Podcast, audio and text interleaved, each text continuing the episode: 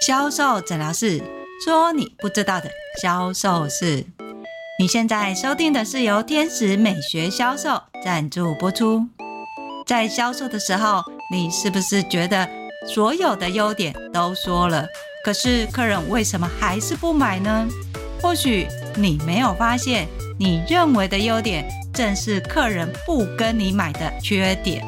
如果你想知道真相是什么的话，就来听我们今天的销售诊疗室吧。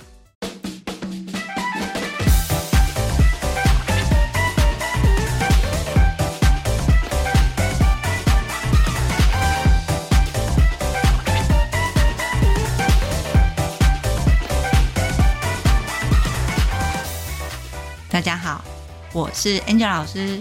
在这几年呢，很流行所谓的个人品牌。多数的个人品牌遇到的销售问题，大多是客人会杀价，客人会拿低价来比价，甚至于有一些客人不稳定。个人品牌其实就是艺人公司，艺人公司在销售的时候，你以为这个是优点，事实上在客人听到的有可能是缺点。你以为这么说客人会买，事实上。你这么说，反而是客人跟你杀价的主要源头啊！所以今天想要跟大家分享我一个个人品牌的客户实际上的故事。我这个客人呢，他一开始也是跟多数人一样，有自己的正职，用接案的方式去经营他的个人品牌。在最初的时候，因为是兼职嘛，所以没有多大的压力。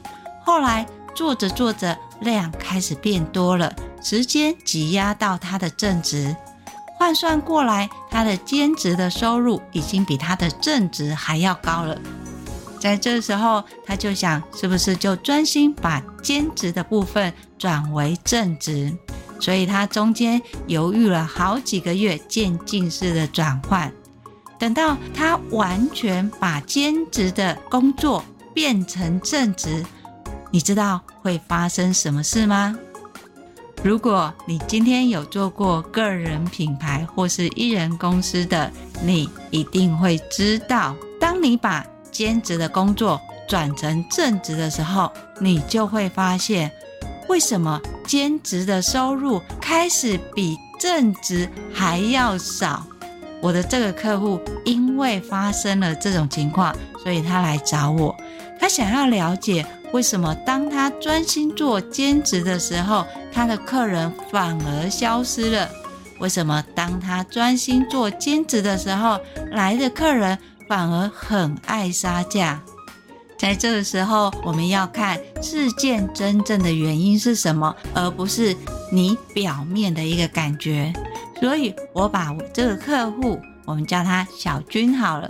我帮小军把他所有的销售商品、跟销售项目，还有他的销售的客人的数量跟特质，全部做了一次分析之后，我发现小军跟一般自由接案或是刚开始做个人公司的有一样的销售问题。最大的问题来自于有什么就卖什么。客人想要什么，他就介绍什么；客人问什么问题，他就回答什么。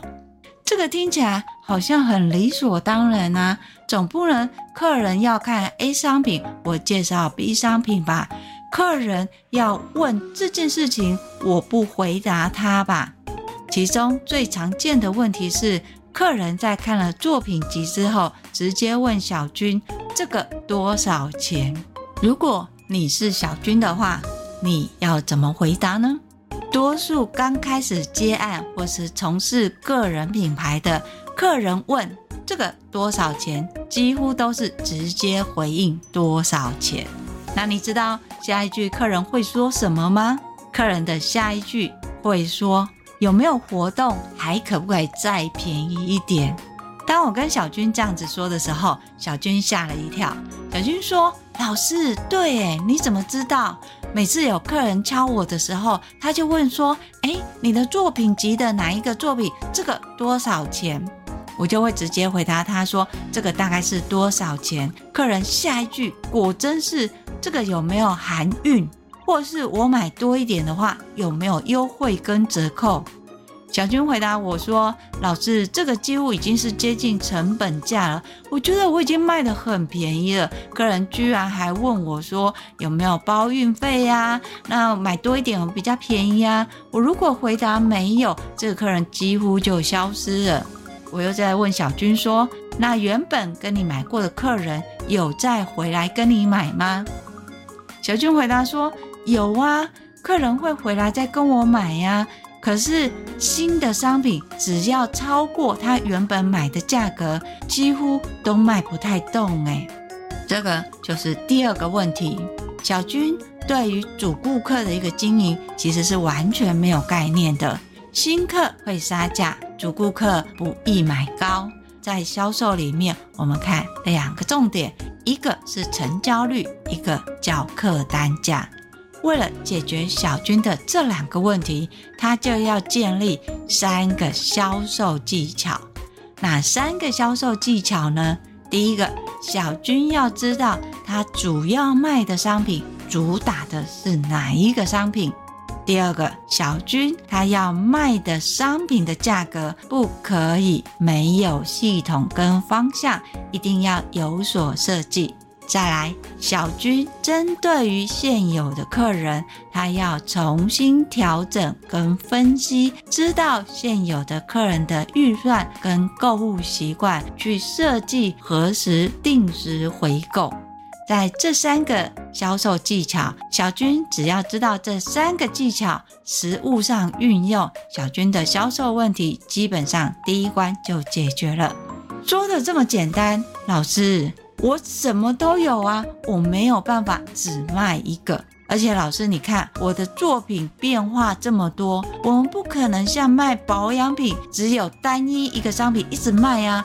我几乎就是客人需要什么，我帮客人去做调配，甚至帮客人设计，进而做出来客人想要的。所以，我们通常都是从客人看到这个样品之后，我们再去延伸。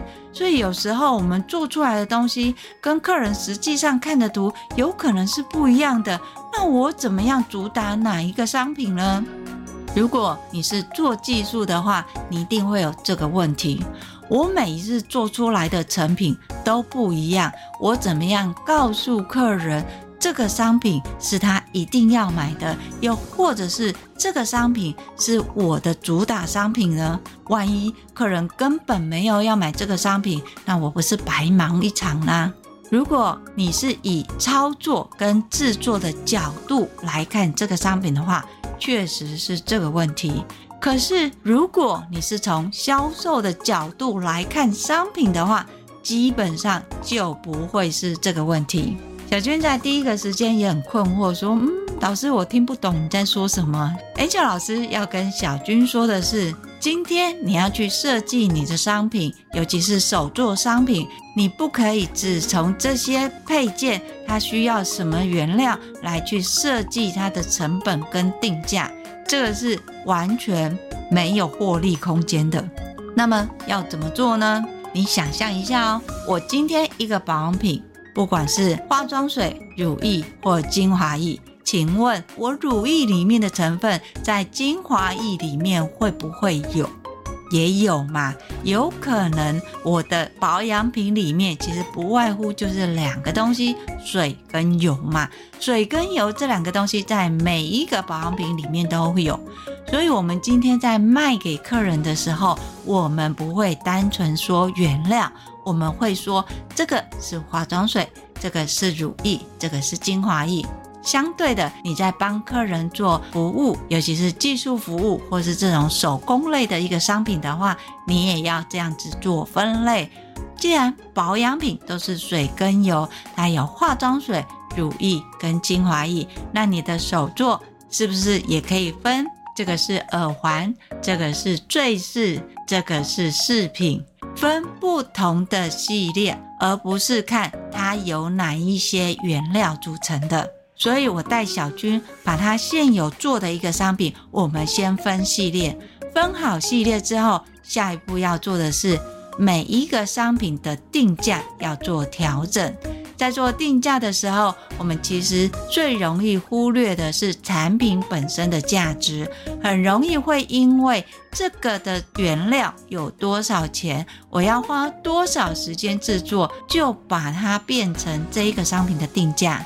这个其实是不对的。为什么？因为呢，所有的商品，尤其是属于创作的商品，它最大的价值在设计跟思考。所以你这个商品做出来，你就要加入设计的价值，不能只是你制作的时间，还有它的原料，你还要再加入一个设计价值，这个是它的一个定价。有定价之后，你一定要还要设活动价或是优惠价。那活动价跟优惠价又要看什么东西呢？看两样东西。如果你是网络的话，请你一定要设计。免运价格，购买到多少钱，它就符合免运的资格。设计免运价格之后，还有一个必须要针对你的客群做设计，像是新客跟主顾客这两个客人，他享有的优惠一定是不一样。甚至于新客，你是不是可以再提供所谓的折价券或是回购券？老师，那这跟我定价又有什么关系呢？当然有关系呀，因为客人的回购价、优惠价这些都是成本，所以你在设计定价的时候，你一定要想到你的这个价格不是只有原料的成本，还有制作的成本，还有设计的成本，你还要去想你经营顾客的费用，其实都会包含在这个定价里面。有这个概念之后，再来针对年度做活动规划，而这个活动规划它依据的数字有两个，一个是去年顾客购买的品项是什么，第二个是今年你预计设计的商品的品项有什么。好，有这些概念之后呢，实际上要怎么执行，它才是一个最困难的点。当你知道你所有的商品有哪一些系列，这些系列当中哪几个商品卖得最好，把最好的商品挑出来，设计为畅销商品，单价高的把它列为所谓的明星商品。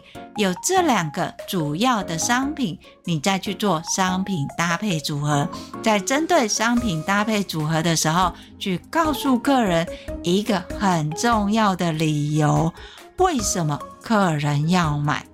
很多人会觉得我的商品很棒，我的商品很好，我的商品这么的优秀，客人当然一定要买啊！完全不对，请你跟客人做连接。所以在商品介绍的时候，请你不能只是介绍商品本身的特色，还要跟你的客人做串联。至于要怎么样跟你的客人做串联，请回想一下。这个商品谁要买？想象一下，站在你眼前的客人是谁？他是什么样穿着？什么样的职业？什么样的打扮？有什么样的生活习惯？从这些去跟你的商品做串联。一般来说，我们这个都会说是情境式销售。有对视感之后，你的商品才会推得动。所以很多人会讲说，商品卖的不是商品本身，而是一种感动的价值。所以呢，我们要看这个商品跟你品牌的价值是什么，建立价值，它才会有价格。小俊的手很巧。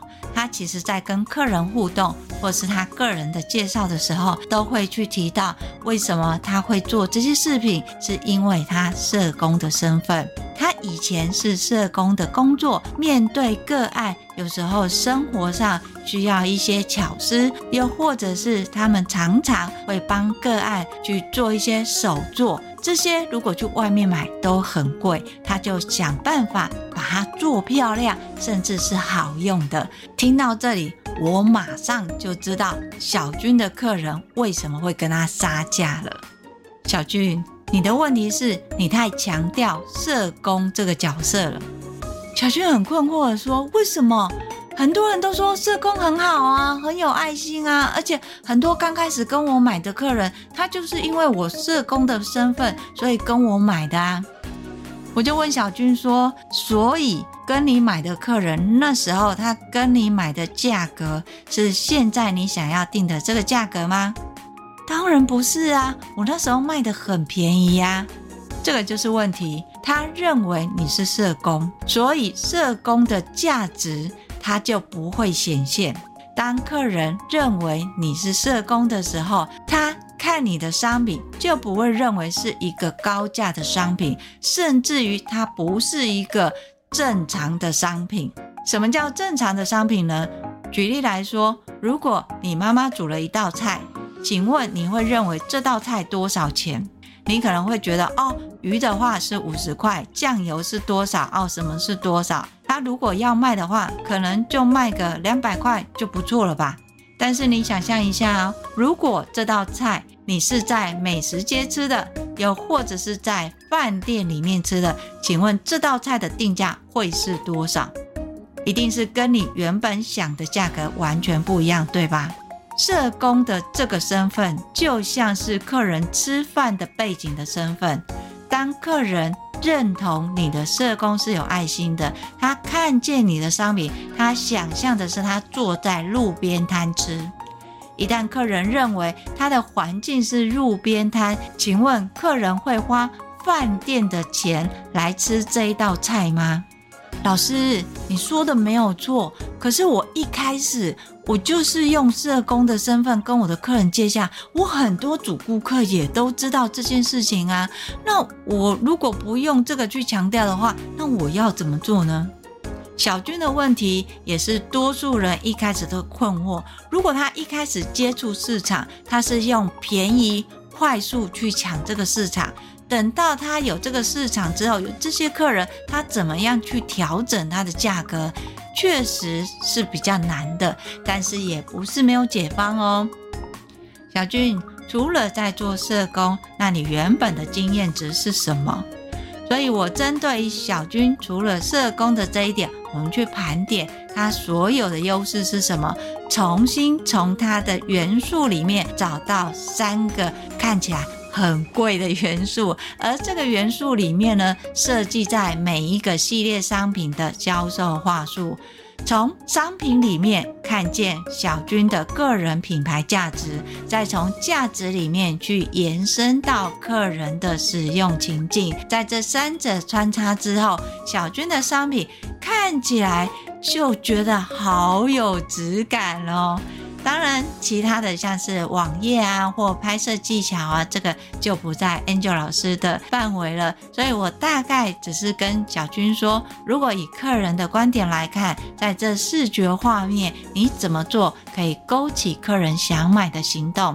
经由这样的一个调整之后，小军开始知道，他不能把社工当做优点，他应该要去抓他另外一个设计师的优点。因为小军有学过设计，同时为了做这个作品，后来又去学了图像视觉设计，这些其实都可以优点会比社工好太多了。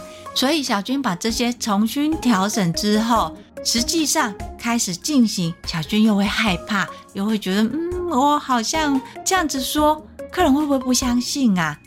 我跟小军说，不用怕，我现在教你话术，所以我就教小军，实际上面对客人的时候怎么样对话，客人甚至于可能会有什么样的问题。经过小军实际上跟客人互动练习几次之后，哇，效果好得不得了。当然，我觉得最主要的主因还是小军的作品真的是没有话说，他看起来真的很超值。我甚至于跟小军说：“你的价格还是定的太低了，请你再定贵一点。”所以后来小军又在挑战了新商品，定的价格是比较高的。小军的心态是：如果有人买就赚到了，没有的话当然展示也很好，因为那个商品是他想做的。没有想到，这个商品上架不到一个月就卖光光了。卖光的对象，你猜是谁呢？是小军的主顾客。买便宜的客人居然会愿意买高价的商品，你知道这个原因是什么吗？其实只是加了小军个人品牌的价值，让客人认同小军的专业价值，这个商品就可以高价卖出了。今天 Angel 老师跟大家分享了小军的故事。如果你是接案者，或是开始做个人品牌的话，请你去盘点你的优势。你的优势除了可以有市场差异化，最重要的是这个优势能不能卖高价？如果不能卖高价，Angel 老师会建议你把它舍弃了吧，就像小军的社工的身份一样，对他的商品是没有加分的，只有减分。与其这样，我们还不如不用。如果真的要用，也不是不行，可以用在后面的情境故事，而不是一开始客人的第一印象，因为那个就是客人吃饭的背景啊。你是要在路边摊，还是要在饭店，还是要在美食街？完全来自于你后面的个人品牌价值。说到这边，你懂了吗？赶快去看一下，为什么客人会杀价？是不是你品牌的定位没有价值啊？如果你自己找不到，或是你不确认，就像小军一开始认为，我的客人都是因为我的社工来找我的啊，我的客人就是因为我便宜来找我的啊，那我现在怎么样涨价？如果你想知道你个人品牌的价值要怎么样定位的话，欢迎你跟我约一对一的销售咨询，我会从你个人的特质里面去找出你个人品牌的价值跟你的销售连接，怎么卖才是重点啊！否则价值在那边没有人买也是没有用的哦。好，如果你想要学到更多的销售的话，欢迎你搜寻 FB 的天使美学销售，那里会有更多的销售知识文哦。当然，最重要的是订阅销售诊疗室。销售诊疗室会固定在礼拜二跟礼拜六更新。Angel 老师会用说故事的方式跟你分享销售技巧。我是 Angel 老师，今天的销售诊疗室就分享到这里，我们下集见，拜拜。